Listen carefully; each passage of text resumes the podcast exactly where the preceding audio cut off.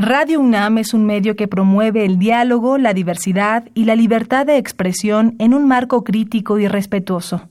Los comentarios expresados a lo largo de su programación reflejan la opinión de quien los emite, mas no de la radiodifusora.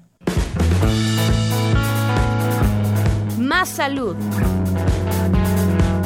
Radio UNAM y la Facultad de Medicina presentan Más saludable, más sexualidad más mente, más veraz, más confiable, más UNAM. www.massaludfacmed.unam.mx Coordinación de Comunicación Social.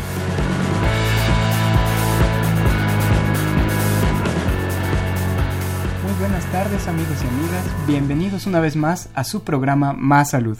Yo soy el doctor Rolando Alanís y hoy vamos a estar hablando del EPOC, siglas para denominar a la enfermedad pulmonar obstructiva crónica, y para ello se encuentra con nosotros especialista en el tema, el doctor Gabriel Escobedo Arenas, quien es médico cirujano por parte de la Facultad de Medicina de la UNAM y tiene una especialidad en neumología. Actualmente él es encargado de la Clínica de Enfermedades Obstructivas del Hospital General La Raza. Y bueno, brindamos su contacto vía email por si alguien gusta comunicarse con él, el cual es gabriel.escobedoa.hotmail.com. Muy buenas tardes, doctor. ¿Cómo se encuentra el día de hoy? Muy buenas tardes, gracias por invitarme. Estamos bien. Perfecto. Les recordamos, este es un programa en vivo. Les recordamos los teléfonos en cabina, los cuales son el 5536 8989 que cuenta con dos líneas, o también pueden llamarnos al 01800 505 2688. Vamos a escuchar una cápsula y regresamos.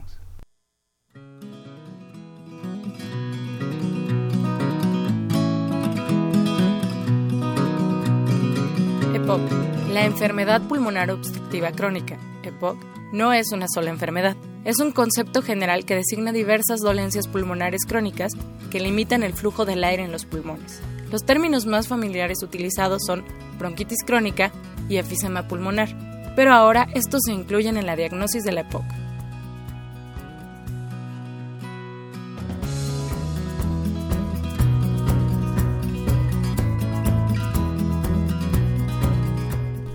Estamos de vuelta con el doctor Gabriel Escobedo Arenas para que nos platique, bueno doctor, ¿qué es el EPOC así a grandes rasgos? Para empezar. Como lo decía la cápsula, es eh, una enfermedad pulmonar obstructiva crónica que engloba generalmente la bronquitis crónica y el enfisema pulmonar. De golpe hubo muchos problemas porque la bronquitis se caracteriza por tos, sobre todo tos y expectoración, y el enfisema por disnea. Pero disnea, la falta de aire, una falta de aire y esto eh, conlleva a problemas que sí comparten las dos enfermedades, aunque estructuralmente el problema es diferente. Esto es una limitación al flujo aéreo. El paciente tiene problemas para meter, pero sobre todo para sacar el aire. Le cuesta mucho trabajo sacar el aire. Esto cómo se va a manifestar clínicamente, además de la tos, la flema, la disnea, la falta de aire, se va a caracterizar en ocasiones por broncoespasmo, esto es sibilancias. El bronquio se cierra y empieza a silbar. Esto es cuando se agudiza la enfermedad. Pero en realidad las dos enfermedades que lo conforman en sí es la bronquitis crónica y el enfisema pulmonar. Y podríamos decir que estas dos afecciones tienen en común una obstrucción del flujo de aire. que quiere decir? Inspiramos y si entra aire, pero hay problema cuando lo queremos sacar. ¿Es correcto? Correcto. Y por ejemplo, doctor, ¿qué diferencia podría haber, por ejemplo, con el asma, que también tiene un patrón obstructivo? El, asma, yo en broma siempre digo que se ha querido meter al grupo del EPOC, porque esa enfermedad es pulmonar, es obstructiva y es crónica. Exacto. Entonces, sí caería dentro de la definición. El único inconveniente es que el asma es reversible. Exacto. El broncoespasmo revierte. Entonces, al momento de revertir, desaparece. Tan es así que ahora sí tenemos el asma metida dentro del EPOC en pacientes que tienen EPOC más hiperreactividad bronquial, esto es más asma. Este es el paciente, le da broncoespasmo, le damos medicamento, sí mejora, pero no regresa a la normalidad. ¿Qué quiere decir? Que ya tiene una enfermedad pulmonar obstructiva crónica de fondo con un asma asociada. Pero el asma solita no la admite la EPOC. Muy bien. Fuera del aire platicábamos, doctor, este, que no siempre se ha llamado EPOC, ¿cierto? Nos comentaba, este, bueno, fue llevándose un proceso porque tuvo varios nombres. Nos mencionaba ahorita uno que se llamaba NOC. neumopatía obstructiva crónica. Antes se llamaba así, ¿no? Eh, el problema de, de, estas enfermedades es que siempre han tenido problemas para definirse. Sí. La bronquitis crónica se definió en 1957 más o menos y una definición totalmente en base a la sintomatología. Y era tos, con flema por durante este, tres meses en un lapso de dos años. Esto es, al paciente le sumamos, tuvo 10 días en enero, 15 días en julio. Si vamos sumando estos periodos de tos con flema y nos dan tres, meses, un lapso de dos años, prácticamente estamos haciendo diagnóstico de bronquitis crónica, siempre y cuando se descarte bronque, este, bronquiectasias o tuberculosis, que son dos enfermedades que también producen la misma sintomatología. Y el enfisema se vino a definir hasta 1970 por anatomopatólogos, que es la destrucción del pulmón, de la, de la parte final del pulmón, que se llama asino pulmonar, que es donde están los alveolos, se destruye. Y entonces ya no hay lugar para hacer intercambio gaseoso. ¿Sí? ¿Qué se va a manifestar el paciente? Problemas para meter el aire. Entonces estaban las dos entidades difíciles de, de, definir como tal y comparten la limitación al flujo aéreo. Entonces las empiezan a tratar de englobar y cambio de, diferentes nombres, neumopatía obstructiva crónica, eh, este, neumopatía por broncoespasmo crónico, hasta que eh, se juntaron y dijeron el nombre de la enfermedad es enfermedad pulmonar obstructiva crónica. ¿Y tenemos identificadas cuáles son las causas que nos puede provocar EPOC? Sí, están perfectamente identificadas.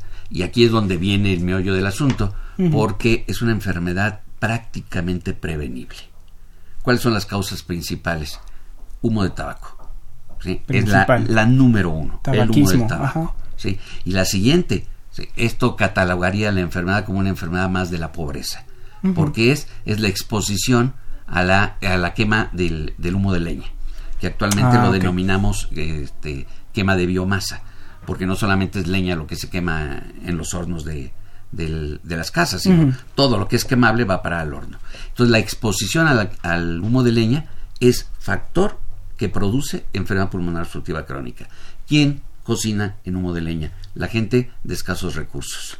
¿sí? Pues uno se va a Chihuahua, se va a, a estos lugares y el fogón está encendido prácticamente las 24 horas del día.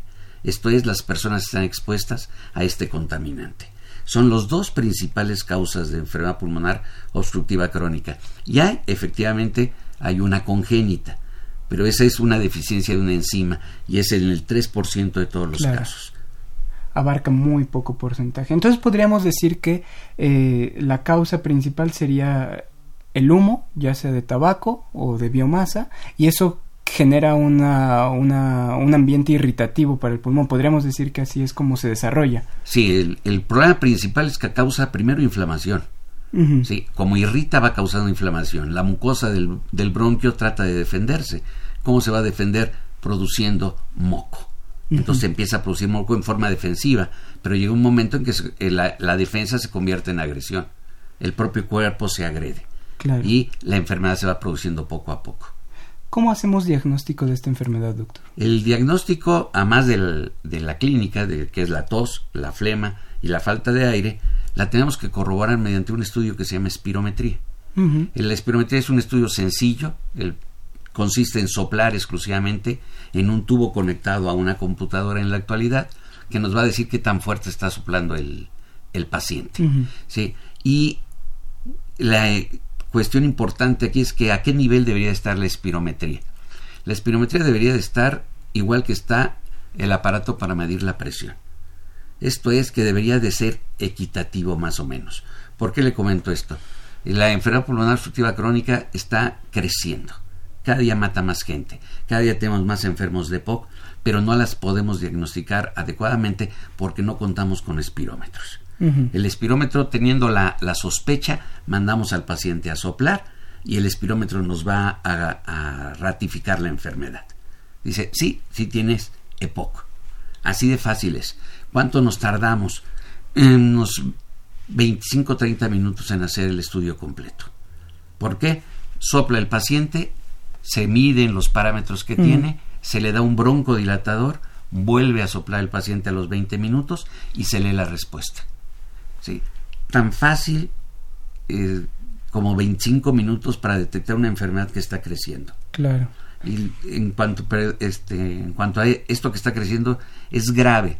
Simplemente el INEGI en el 2016 ¿sí? marca que murieron más mujeres por enfermedad pulmonar obstructiva crónica que por cáncer de mama y cáncer cérvico-uterino juntos.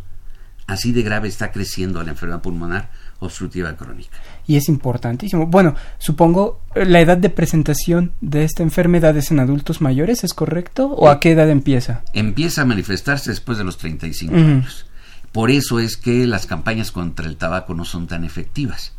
Porque pues, los muchachos, 18 o 20 años, no, no, me pasa nada. ¿sí? No, no le va a pasar nada ahorita, sino dentro de 15 o 20 años va a empezar con problemas. Ahora, la principal rubro donde está muriendo la gente es en mayores de 65 años de edad. El 80% de las muertes de EPOC son en mayores de 65 años de edad. Eh, ¿Podríamos decir que conforme avanza el tiempo esta enfermedad se va agravando? ¿Es progresiva? Sí. Es altamente progresiva. Okay. El tratamiento, a pesar de ser bueno, ¿sí? No va a detener la evolución de la enfermedad. Solo retrasa su evolución. Sí, retrasa. Esto es, si va corriendo, lo hacemos que vaya caminando. Si va caminando, que vaya paso a pasito. Pero la enfermedad va a seguir avanzando. Una vez establecido el daño, va a seguir avanzando. ¿Qué sí la puede detener? Bueno, principalmente dejar el hábito de fumar. y dejar la exposición a la quema del, del humo de leña. Así es. Eso, hasta determinada edad, es factible que detengamos el daño no hay marcha atrás. El daño no lo podemos revertir. Podemos detenerlo o enlentecerlo, pero no quitarlo. Es una enfermedad incurable. Eso es gravísimo. Bueno, hablando ya, estamos hablando en panoramas de un problema de salud pública, porque si estamos hablando de que tenemos una transición demográfica, que vamos a tener en un futuro una población en que su mayoría van a ser adultos mayores, México es un país que en cuanto a en cuanto a salud, en atención a población geriátrica, adultos mayores, estamos prácticamente en pañales y nos vamos a enfrentar ante una población de adultos mayores que viene acercándose a pasos agigantados. ¿Cree usted que estamos preparados actualmente como sistema de salud en México para combatir el EPOC? Eh, considero que sí tenemos los recursos, pero tal vez mal enfocados. Mm. ¿sí? Lo que le comento, espirómetros, hay unidades médicas que no cuentan con un solo espirómetro. Tienen que mandar a otra unidad a hacer los, los estudios necesarios. Si nosotros contáramos con espirómetros, al menos en cada una de las unidades de medicina familiar, en el IMSS, por ejemplo, pues, eh, pudiéramos hacer detectar a tiempo la enfermedad. una vez detectada a tiempo, el daño va a ser más lento. ¿Sí? Y importante lo que comenta usted sobre la pirámide poblacional. Dicen, se está invirtiendo la pirámide. Bueno, tan es así que ahorita ya no parece pirámide. Si uno la ve, parece una olla de frijoles. en el centro es donde está lo grueso. Ese grueso va a subir arriba. Y ahí sí ya vamos a tener la pirámide invertida. Entonces, en este momento tenemos eh, una mortalidad alta de enfermedad pulmonar obstructiva crónica, aunque iniciáramos ahorita una excelente campaña contra el tabaco, contra la quema de la biomasa, no veríamos resultados hasta dentro de 40 años. Esto es que 40 mm. años vamos a estar batallando con la época.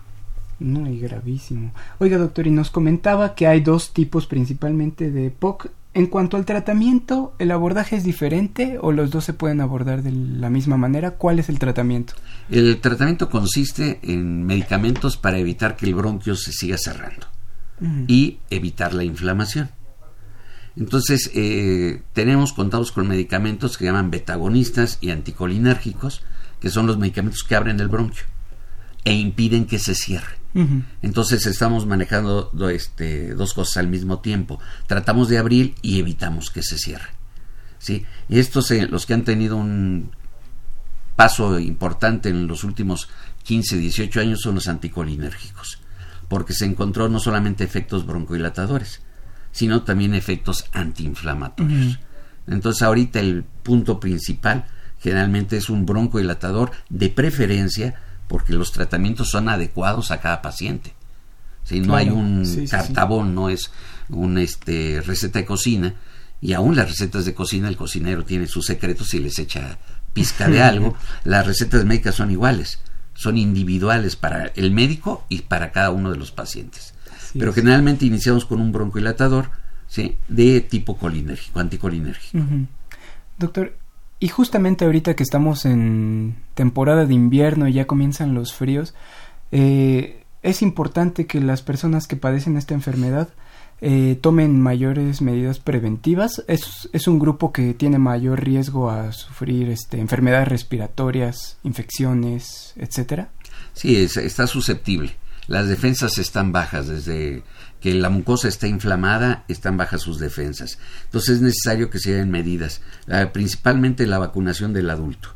¿sí? ¿Qué, vacunas recomendamos en los pacientes que tienen EPOC? La antineumococo, que es para las neumonías, y la de la influenza. No se puede permitir un paciente que tengamos diagnosticado con EPOC que no tenga mínimo estas dos vacunas, pero así, mínimo. Y ah, tenemos que hacer la aclaración de que la vacuna contra la influenza no le va a evitar tener gripe. ¿Por Porque todo el mundo cree eso, ¿no? Así es.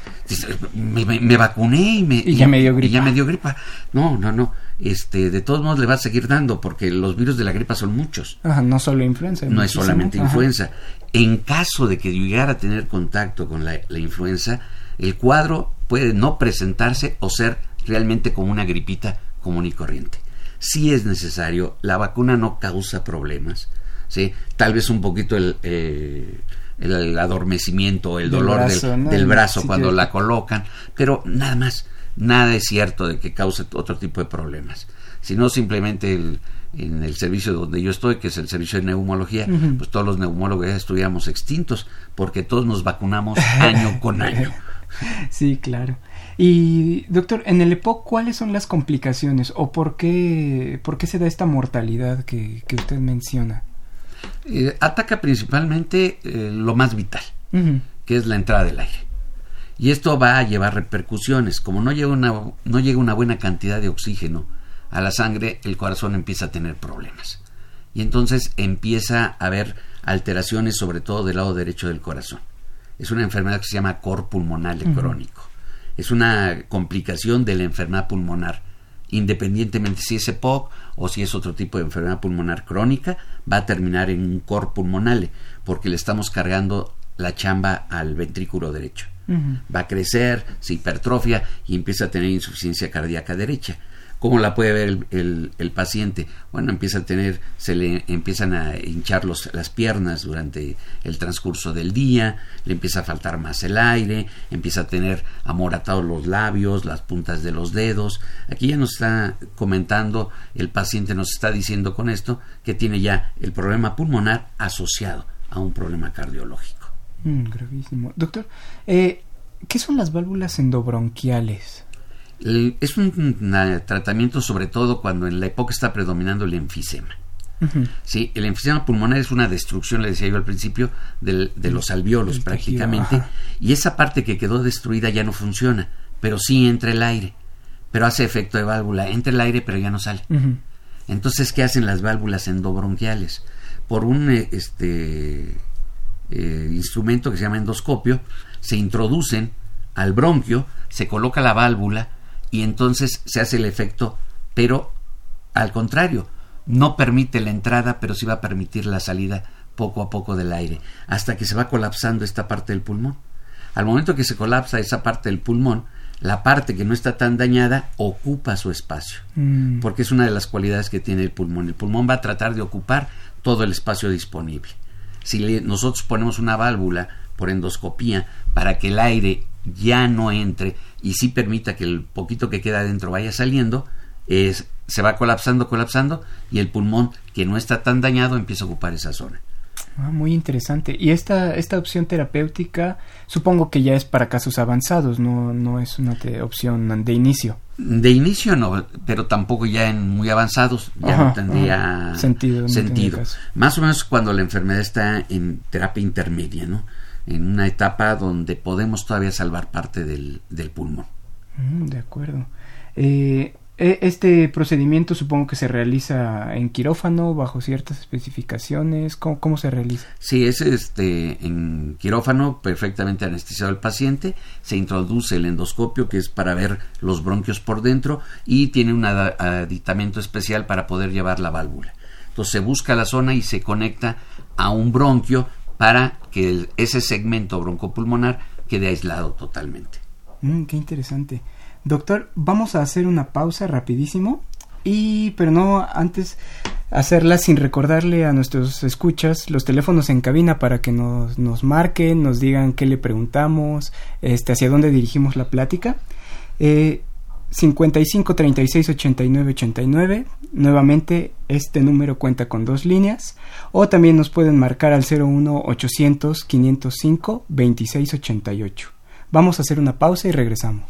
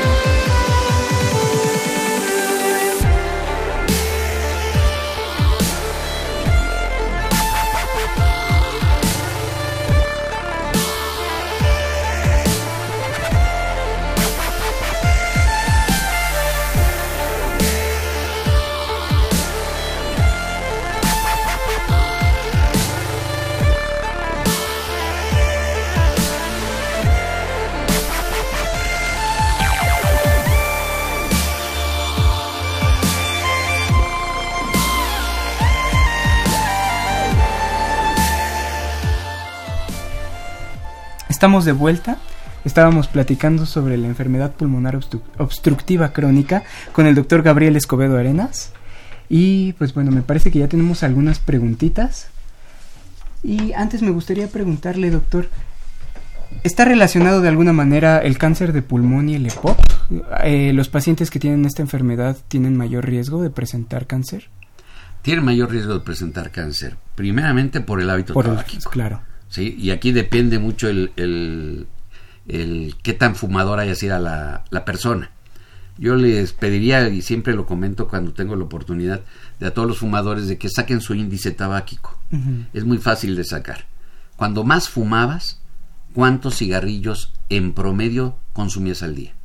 Este número multiplicado por los años de fumador activo dividido entre 20. ¿Sí? El número que nos salga se llama índice tabáquico. Si el índice está arriba de 10, hay que correr hacia una espirometría. Porque lo más seguro es que tengamos algún daño. si el índice está arriba de 20, vete a checar porque la posibilidad de cáncer está latente. Ahora, el hábito tabáquico. El EPOC por sí está dañando el tejido pulmonar. Y la célula cancerígena le gusta llegar a dónde? A donde hay un daño previo. ¿Por qué? Porque a lo mejor no encuentra las defensas adecuadas ni todo mm. esto. Y entonces le facilita el crecimiento. Sí, el paciente con EPOC tiene mayor riesgo que el paciente que no tiene EPOC de padecer cáncer de pulmón. Y no solamente por el hábito tabáquico, sino también por el daño estructural. La condición del, daño. Eh, nos pregunta la señora Rosa María Rosales. Eh, doctor, hace tres años me vacuné contra la influenza y me puse muy mal. Ahora no me quiero vacunar. ¿Qué debo hacer? Y yo le diría que se vacune. Sí, hay que ver realmente en su momento cuál fue el motivo por el, por el cual se puso mal. ¿sí? En ocasiones puede ser una mala técnica de la administración de la vacuna. Esto nos va a producir mucho dolor en la, en la zona, enrojecimientos o incluso hasta cierta reacción en contra del el producto del, del, que lleva la vacuna como tal, ¿sí? el vehículo. Pero no, yo le recomendaría así que fuera a vacunarse. De acuerdo. Y que comentara para que tuviera un poquito más de cuidado al, al, al ponérsela. Y bueno, también comentarle a la señora Rosa que, bueno, este tipo de vacunas tienen un periodo de latencia, que eso quiere decir que de la aplicación a que se genera la inmunidad, la protección contra lo que nos queremos vacunar, eh, pues lleva un periodo de tiempo, que en el caso de la vacuna de influenza pues son alrededor de unos 15 días, eh, que dejan desprotegidos, ¿no? Vaya. Y como mencionaba el doctor, este, en un principio, pues eh, el ponerse muy mal no quiere decir que nos dio influenza, puede haber sido un resfriado común por X o Y, X o Y agente, ¿no? De acuerdo. Este, doctor, volviendo al tema del EPOC, eh, ¿es una enfermedad que tiene cura? No, no tiene cura. Lamentablemente es una enfermedad incurable y que va asociada a otro tipo de enfermedades. El paciente tiene eh, enfermedades que van acompañando a la enfermedad pulmonar obstructiva crónica. Generalmente es diabetes, hipertensión, obesidad y apnea del sueño. ¿Sí? Que la apnea del sueño, que, ¿cómo se define? ¿Qué podría ser? El apnea del sueño son trastornos este, para el dormir. eh, normalmente en nuestra vía respiratoria en la noche, cuando estamos entrando en sueño profundo, se colapsa un poco y dejamos, todos dejamos un momento de tener el ritmo de la respiración, dejamos de respirar unos 10 segundos, pero el cuerpo dice, eh, no te puedes estar y eh, rápidamente no, volvemos a la normalidad. Esto normalmente lo hacemos unas 5 veces por hora. ¿sí? De. El paciente que tiene apnea del sueño lo llega a hacer incluso una vez por minuto. Mm, Entonces cierra la vía aérea, el paciente entra en un periodo de apnea que puede oscilar entre los 10 o los 60 segundos y si ya tiene un daño pulmonar, entonces es más grave. Claro. Eh, ¿Roncadores? ¿Se ve asociado? ¿Se ve asociado? Asociado al, ro- al ronquido, sobre todo, pero el ronquido está asociado más que nada a la obesidad. Mm, Claro. Eh, en cuanto a cambios en el estilo de vida, eh, ¿qué podría funcionar para, para mejorar el curso de esta enfermedad? Se tiene que hacer un cambio drástico en la vida del paciente con EPOC. ¿Y por qué drástico? Porque tiene que cambiar desde amistades. ¿Sí? Es, Mm. un, pac- es un paciente que está asociado a hábito tabáquico. Lo más seguro es que sus amistades También tengan fumen, hábito claro. tabáquico. Entonces, desde ahí tenemos que empezar a tener un cambio en nuestra vida. Mm, Qué Sí. difícil. Lo primero, hay que dejar de fumar. Y si dejo de fumar, no puedo permitir que nadie fume en mi presencia, ni siquiera en mi casa. Por lo tanto, el primer, el primer punto en el tratamiento del paciente con EPOC es dejar de fumar. El segundo debe ser mantenerse alejado del humo del cigarro. Y el tercero, no permitir que nadie fume en su presencia. De acuerdo. Sí, y el cuarto ya serían los medicamentos que ya comentamos. Pero la enfermedad en sí es incurable. Cambios este, en estilo de vida, sí. Me tengo que alejar de quien fume. Segundo, si no hago ejercicio, nunca he hecho, tengo que empezarlo a hacer. ¿sí? Tenemos que entrar en algo que comentábamos ahorita en el corte, en habilitación pulmonar. Yo no le llamo rehabilitación, porque rehabilitación sería que ya nos enseñaron a utilizar nuestros músculos inspiratorios y expiratorios y nos lo van a rehabilitar. Sí, por eso yo le llamo realmente una habilitación pulmonar. Tenemos que enseñar a los pacientes desde cómo meter y cómo sacar el aire hasta llevarlos a un proyecto o un este ejercicio ya estudiado. En realidad, el ejercicio como tal no aumenta ni disminuye el trabajo del pulmón, pero sí fortalece la musculatura que está encargada de meter y sacar el aire. Por lo tanto, cuando la enfermedad eh, siga su avance, los músculos van a estar capacitados para soportar durante más tiempo esta carga de trabajo. Si el paciente no lo llevamos a que funcione mejor su musculatura, vamos a tener problemas rápidamente. Si el paciente está habilitado muscularmente, el paciente va a tardar más en tener problemas. Entonces estamos hablando que la calidad de vida de nuestro paciente se va a ver mejorada con sí, este, un eh, esquema de rehabilitación pulmonar. Muy bien. Nos acaba de llegar más preguntitas, lo cual nos da mucho gusto que tengamos respuesta de ustedes. La señora María de la Luz Daniel nos dice, doctor, yo tengo lupus diagnosticado. Eh, también tengo enfisema pulmonar, secundario a esto, y me afecta el pulmón, eh, el estudio que me mencionó el doctor, ¿qué? Perdón, perdón, y me afectó el pulmón, el lupus. El estudio que menciona el doctor creo que no se refiere a estudio, sino al tratamiento, se refiere a la válvula. Eh, ¿Le puede servir? si realmente la afección ah, que tienes secundaria lupus, no creo que sea EPOC. Generalmente el lupus eritematoso sistémico, cuando afecta al, pulmón, tiene una enfermedad intersticial, que es totalmente diferente a, esto. Puede conllevar cierto grado de obstrucción, pero lo que pasa en el lupus es que el intersticio, o sea, el esqueleto del pulmón, ¿sí? no el alveolo, sino el, alveolo, en medio. Sí, el tejido se empieza a engrosar, se empieza a endurecer entonces el pulmón pierde la posibilidad de moverse adecuadamente, no por exceso de aire ni por destrucción, sino porque se empieza a, endurecer. Entonces el tratamiento de las válvulas no sería muy útil, a menos que realmente fuera una paciente que tuviera EPOC, ¿sí? que después le diagnosticaron el lupus y que el EPOC fuera totalmente diferente al, al lupus. Mm, de acuerdo. Doctor, y ahora esta es una pregunta eh, no, de, no del auditorio, sino mía, se me acaba de ocurrir. Eh, en su experiencia clínica, si, si la causa del EPOC es, por ejemplo, eh, gases o humo que es irritativo, hablando de contaminación, la contaminación de la ciudad, ¿es recomendable, por ejemplo, cambiar nuestro medio urbano a, a movernos, mudarnos a un medio rural, que es un aire más limpio?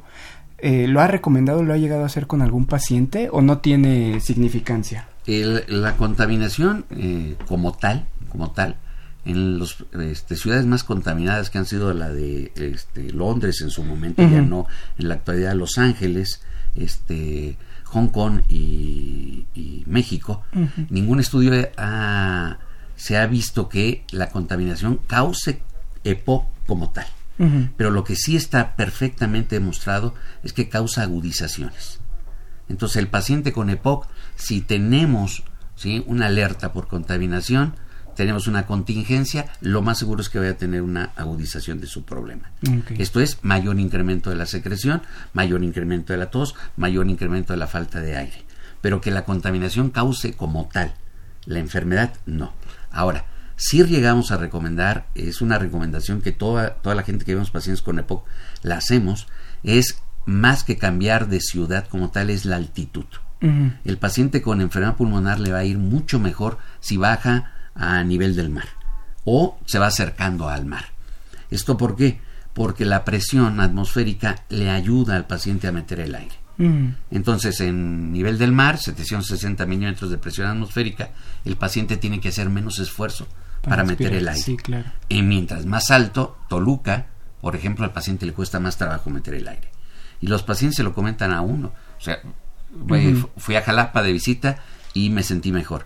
Pero aquí viene la disyuntiva del país como el nuestro, como, son todos los países de América Latina. ¿sí?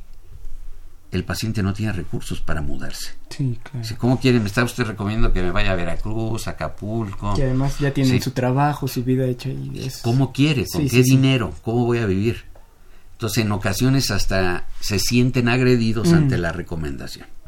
Claro, es solamente si, si existe la posibilidad y le adapta al paciente, ¿no?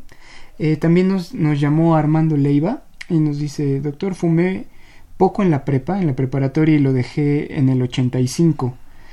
Hace ocho años ocupé barniz y me expuse al tiner durante una semana. ¿Eso influye?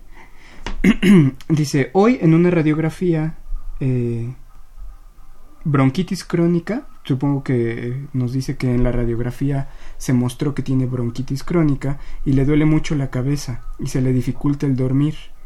Todo esto disminuye mi vida se refiere yo creo que a su esperanza de vida y calidad de vida. Eh, por lo que me refiere del, hábito tabáquico, tendría él que hacerse su índice, aunque por los años que él comenta no creo que esté muy elevado. En, si estuvo en contacto durante una semana con solventes, tampoco son, es suficiente para causar EPOC. De acuerdo. Ahora, eh, la enfermedad se diagnostica, como comentamos, por medio de una espirometría. La placa radiológica nos ayuda simplemente para ver complicaciones o para hacer diagnóstico diferencial. Diagnóstico como tal de bronquitis crónica en una placa de tórax no, no, se, puede. no se puede. ¿sí? No se hace. Es algo de malamente de algunos compañeros que ponen la placa y dicen, este, tiene usted bronquitis crónica. Yo cuando fui estudiante me impresionaban. Cuando ya empecé dentro de la especialidad dije, eh, ¿qué veían? ¿no? Sí. Sí sí se ve, este, se tiene que, sumar todo, pero el diagnóstico, yo lo que le recomendaría al señor, este, ah, se, fue su nombre, eh, Armando, al señor Armando, es que si él sí tiene sintomatología pulmonar, se hiciera una espirometría. Una espirometría, ese es el diagnóstico. Ese es el diagnóstico. Perfecto. Eh, la señora Margarita Ruiz nos dice felicidades por el programa, muchísimas gracias Margarita, y nos pide de favor que si podemos repetir el correo del doctor. Doctor, adelante. Es gabriel escobedo a arroba hotmail.com. Muchas gracias. También Rafael Hernández nos dice, eh, doctor, tengo tos y flemas, ¿qué hacer? Bueno, creo que aquí no se, no se está refiriendo al EPOC, sino como una enfermedad respiratoria aguda, ¿no? Un resfriado posible. Una bronquitis aguda, hay bronquitis aguda. El, el, tratamiento debe de ser individualizado. Tendríamos que revisarlo, checarlo, ver su sintomatología. Los diagnósticos, esto algo malamente también que tienen algunos colegas y muchos pacientes es el diagnóstico telefónico o el diagnóstico en la actualidad por por internet, no tengo esto, esto, pues sí, pero a ver cómo te reviso, cómo te ausculto, escucharte, verte. necesito, eh, para hacer un buen tratamiento tengo que hacer un buen diagnóstico y para hacer un buen diagnóstico necesito platicar y revisar a mi paciente. Sí, la recomendación aquí para el señor Rafael sería que vaya, a su médico, una orientación. Eh, principalmente evitar también la automedicación, ¿no? Porque muchas veces creemos que ya tenemos catarro y lo primero es buscamos el antibiótico que se quedó en el botiquín y muchas veces, eh, la mayoría eh, de las veces de estas enfermedades son agentes virales que no les va a hacer ningún efecto el antibiótico. Sí, buscamos las sobrinas del, tratamiento anterior. Todo lo que sobró. Así es. Y esto me lo tomo. Eh, doctor, hablábamos sobre la rehabilitación pulmonar y hace ratito fuera del aire hablábamos también que había varias técnicas de rehabilitación pulmonar, aparte de la respiración, había este percusión. ¿Nos puede platicar un poquito de cuáles son las opciones en base a esto? La, la, principal es hacer un programa para el paciente. Hay que habilitarlo físicamente, hay que enseñarle a a, respirar, enseñarlo a comer, porque también tiene mucho que ver la alimentación, y el paciente debe mantener un peso específico. ¿sí? No se trata de tener este, flacos, no se trata de tener gordos, sino estar en un peso específico. Esto va a hacer que si la enfermedad empieza a avanzar, nuestro cuerpo esté más preparado para defendernos. La palmopercusión y la puñopercusión que se utiliza mucho es sobre todo en pacientes que tienen mucha secreción nos ayuda un poquito el movilizar las, las, secreciones con la percusión. ¿En qué consiste? En dar palmaditas. Dar en palmaditas en la espalda para eh, que las, las flemas se, se lleguen a desprender. Pero debe de ir siempre acompañada de una inhalación previa de agua. El agua es el mejor medicamento que tenemos para sacar las secreciones. En inhalación se refiere a este nebulizada. Nebulizada, claro. Sí, inhalada, nebulizada o tomada. Un cuerpo bien hidratado, sus secreciones van a estar bien Más hidratadas. Entonces son fáciles de espectorar. Y aquí sí, eh, tanto la rehabilitación pulmonar como la oxigenoterapia, en los pacientes que ya la requieran, son lo que está perfectamente documentado que nos va a procurar una mejora en la calidad de vida del paciente. Así, perfectamente demostrado. Y en la actualidad, el que se está metiendo ya para hacer un, una tríada aquí son lo que le, decía yo los medicamentos anticolinérgicos, que también por su efecto, no solamente broncohilatador, sino de antiinflamatorio, tiene un efecto remodelador, están ayudando a las células a remodelarse, nos pudiera favorar en la calidad de vida de nuestro paciente. Curar, definitivamente, insisto mucho, porque luego hay gente que, que engaña a, a, los enfermos, engaña a los pacientes y le dice, con unas inyecciones que traen de Alemania de una tortuga que mataron en el África, se le va a curar a usted esta enfermedad. No se cura. ¿sí? ¿En qué más nos gustaría a nosotros que vemos esta enfermedad tener una cura, poder este, entregar una cura? No podemos. Lo que podemos entregar al paciente ya enfermo, ¿sí? son medidas para que tenga una buena calidad de vida. Y a los que no lo han tenido tenemos que eh, incrementar los esfuerzos para una medicina preventiva adecuada para dos cosas importantes. Una, que le compete perfectamente al médico, que es evitar el hábito tabáquico. Y la otra, que es una campaña general, la pobreza. No vamos a erradicar la EPOC mientras tengamos las cocinas de humo de leña metidas en la misma habitación donde está durmiendo la persona. Así es. Doctor, también el EPOC se caracteriza por tener múltiples crisis, donde se exacerba la tos y la, expectoración. Eh, ¿Hay alguna manera de prevenir estas crisis en los pacientes que ya tienen EPOC? El buen tratamiento. Sí, si el paciente ya dejó el hábito tabáquico, está usando sus inhaladores adecuadamente, lo más seguro es que difícilmente vaya a tener una agudización. Ahora, cuando los llegan a presentar, la causa número uno de las agudizaciones es infecciosa. ¿Sí? Es una infección y lamentablemente, bueno, estamos expuestos a los virus y a las bacterias enormemente. Esto no quiere decir que el paciente con EPOC tenga que andar cargando su cubrebocas o en la calle con el cubrebocas. No, basta una buena alimentación para que nuestras defensas estén adecuadas para evitarlo. Y si llega a tener ¿sí? una presencia de incremento de tos o de flema, hay que ir inmediatamente con el médico. El médico es el que va a valorar si fue una infección viral. Lo más seguro es que le dé tratamiento sintomático extra para que mejore mientras pasa el, virus. Si es una bacteria, bueno, ya le tratará tratamiento antibiótico. Es la principal causa de las agudizaciones. Pero la segunda es curiosa, es culpa del médico y culpa del paciente. Y es no saber utilizar adecuadamente los inhaladores. El problema del pulmón es que la enfermedad no se cura con pastillitas. Pues está usted mal de la presión, me tomo mi pastilla con agüita y listo no hay necesidad que me enseñen a cómo debo de tomar el agua. Lamentablemente en el pulmón sí tenemos que enseñar al paciente cómo usar los inhaladores.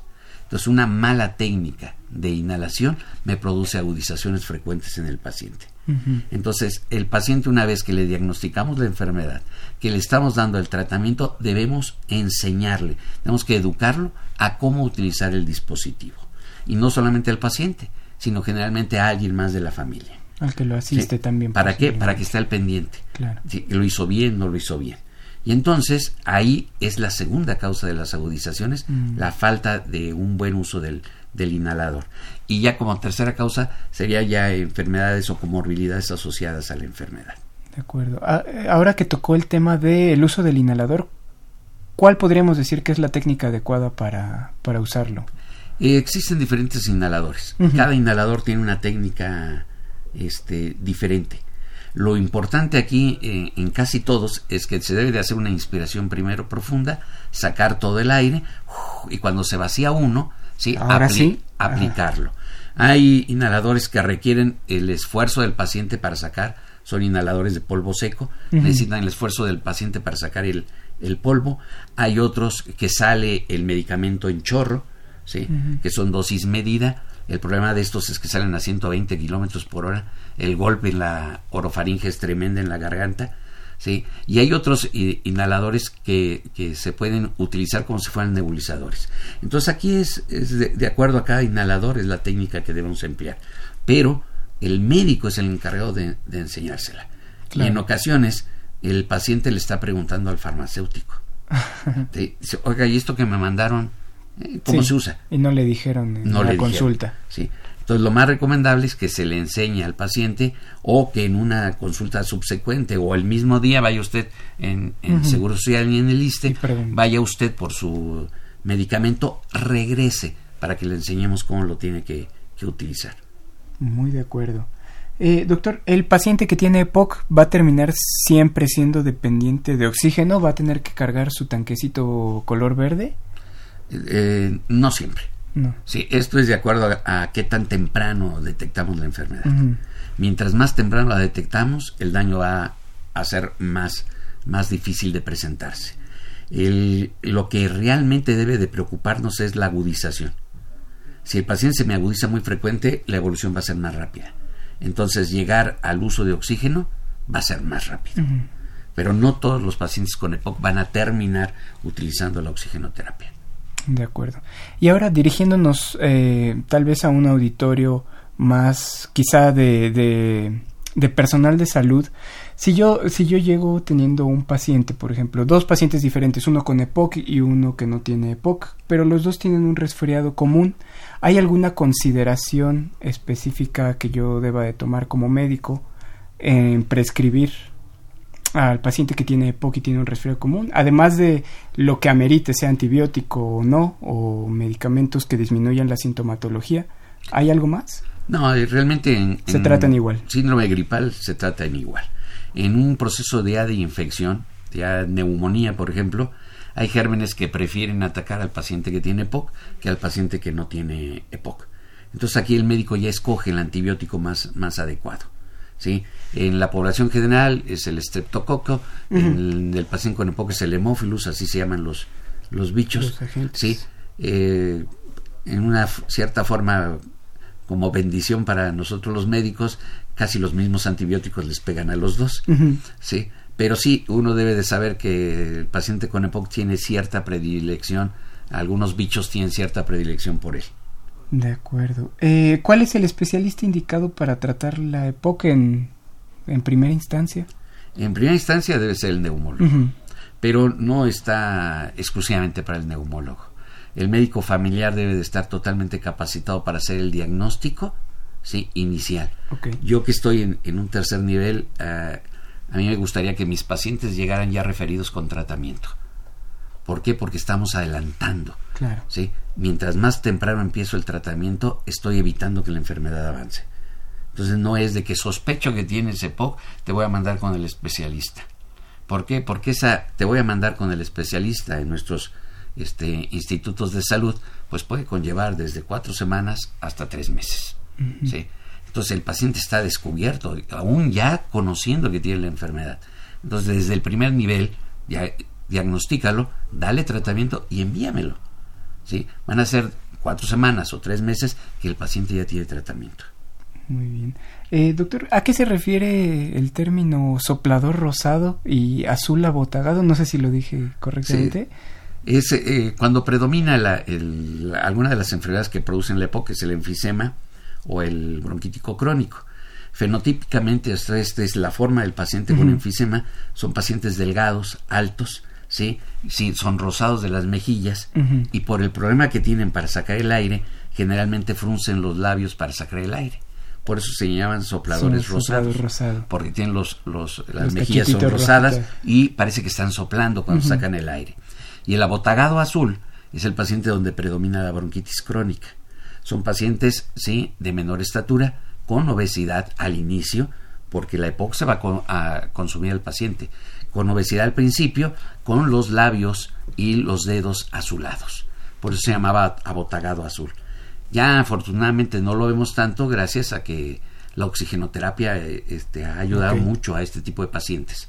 Pero cuando los dejábamos evolucionar a su libre, albedrío, la historia natural de la enfermedad, esto era lo que íbamos a ver al paciente. Okay. Y otro, otro de estos términos que va muy de la mano con estos, los dedos en palillo de tambor, que también llamamos los médicos, ¿qué son? ¿Sí se relacionan con el EPOC? Se relacionan con el EPOC. Realmente no hay este, causa como tal descubierta. Se consideró que era por la falta de oxígeno en las partes distales de los dedos que se iban distorsionando. Pero no, eh, hubo algunos estudios, algunos investigadores medios locos que se ataron los dedos durante un tiempo y se los aflojaban, se los ataban y nunca les ocasionó este, este problema. Pero sí hay un factor que se llama factor de hipoxia tisular, que se, las células lo, lo, lo sacan cuando les falta oxígeno. Entonces ahorita la evidencia es hacia ese sitio. Este factor de hipoxia tisular pues es el causante de estas alteraciones en, que es más que la parte distal de los dedos se engordan y la forma de la uña cambia. Entonces parecen que es la parte final del palito de tambor. Por eso se llaman dedos de palillos de tambor. Como de una, de una baqueta, ¿no? Sí, como baqueta. Qué interesante. Doctor, ¿alguna recomendación para el paciente que tiene EPOC en, estas, este, en esta temporada de invierno? Eh, ya he comentado, la principal es eh, vacúnate. Ajá. Sí, las vacunas oportunas. Y la siguiente, no exponerse a cambios bruscos de temperatura mucha gente, sobre todo, no sé, yo recuerdo mucho a mi abuela, a lo mejor la suya también, de tápate, ¿sí? Y tápate, no, espérate, el frío, el frío por sí no produce enfermedad, porque si no ya los esquimales estuvieran extintos. ¿sí? Lo que nos produce enfermedad son los cambios bruscos de temperatura. Estoy en un lugar, ¿sí? calientito y salgo a uno brusco, bruscamente a uno frío, eso sí me puede ocasionar problemas. O a la inversa, vengo de un lugar frío y entro a un lugar muy caliente, eso sí me puede causar problemas. Los problemas son los cambios de temperatura. Y los mexicanos tenemos mucho a hacer esto, sobre todo a la hora de bañarnos. ¿sí? Usted entra al baño, se desnuda, tiene un cambio de temperatura. Se baña, ¿sí? Otro cambio de temperatura. Le cierra la regadera mientras se peina y todo esto, otro cambio de temperatura. Y después tenemos la mala costumbre de salir a vestirnos o acabarnos de vestir en las recámaras. Entonces ahí viene otro cambio de temperatura. ¿sí? Entonces tenemos tres, cuatro cambios de temperatura en, unas, en, el, en el baño. Esto hace que nuestro cuerpo, las defensas no estén adecuadamente trabajando. ¿sí? Entonces el frío no es causante de la agudización, son los cambios de temperatura. Mm, de acuerdo. ¿Y eh, recomendaría usted eh, el tomar vitamina C, estos juguitos famosos antigripales que dicen que, que nos ayudan a que no nos enfermemos? ¿Es cierto? Y, nos ayudan un poco. Realmente eh, no podríamos decir que, que no tiene ninguna utilidad. Sí tienen utilidad, no la utilidad con la que nos venden los, los productos, pero sí nos ayudan. Tener un poquito de vitamina C, de vitamina I, de vitamina D, sí nos puede ayudar en los aspectos pulmonares. De acuerdo. ¿Alguna recomendación final, conclusión? Ya casi estamos terminando nuestro programa, doctor. Pues la principal, no fume. Sí. Sí. Y, y, sobre todo porque el que fuma se va a llevar entre las patas a alguien que dice amar mucho. Y este es un hijo o una hija. Porque se lo comento en esta forma. El hábito tabáquico se aprende por imitación. Generalmente, padres fumadores van a tener hijos fumadores. ¿Por qué? Porque vimos a papá hacerlo, porque vimos a mamá hacerlo. Si usted no quiere que sus hijos tengan, si no tiene la enfermedad, que no vayan a tener la enfermedad, o si ya tiene la enfermedad, no quiere que la vayan a tener, simplemente tenemos que fomentar que el no fumar. Perfecto, doctor. Muchas gracias por participar en nuestro programa. Recordamos a nuestro auditorio, estuvo con nosotros el doctor Gabriel Escobedo Arenas, yo soy el doctor Rolando Alanís. Recordándoles, en la producción estuvo Erika Alamilla Santos, voz de las cápsulas Andrea Candy, todo el equipo que permite que suceda la magia de este programa, y en esta ocasión en los controles nos acompañó el señor Gerardo Surosa una coproducción de la Facultad de Medicina y Radio UNAM. A nombre del doctor Germán Fajardo Dolci, director de la Facultad de Medicina, doctora Irene Durante Montiel, secretaria general, licenciada Karen Corona Menes, coordinadora de comunicación social. Radio UNAM y la Facultad de Medicina presentaron Más Salud. Consulta nuestra revista www.massaludfacmed.unam.mx. Coordinación de Comunicación Social. Más UNAM.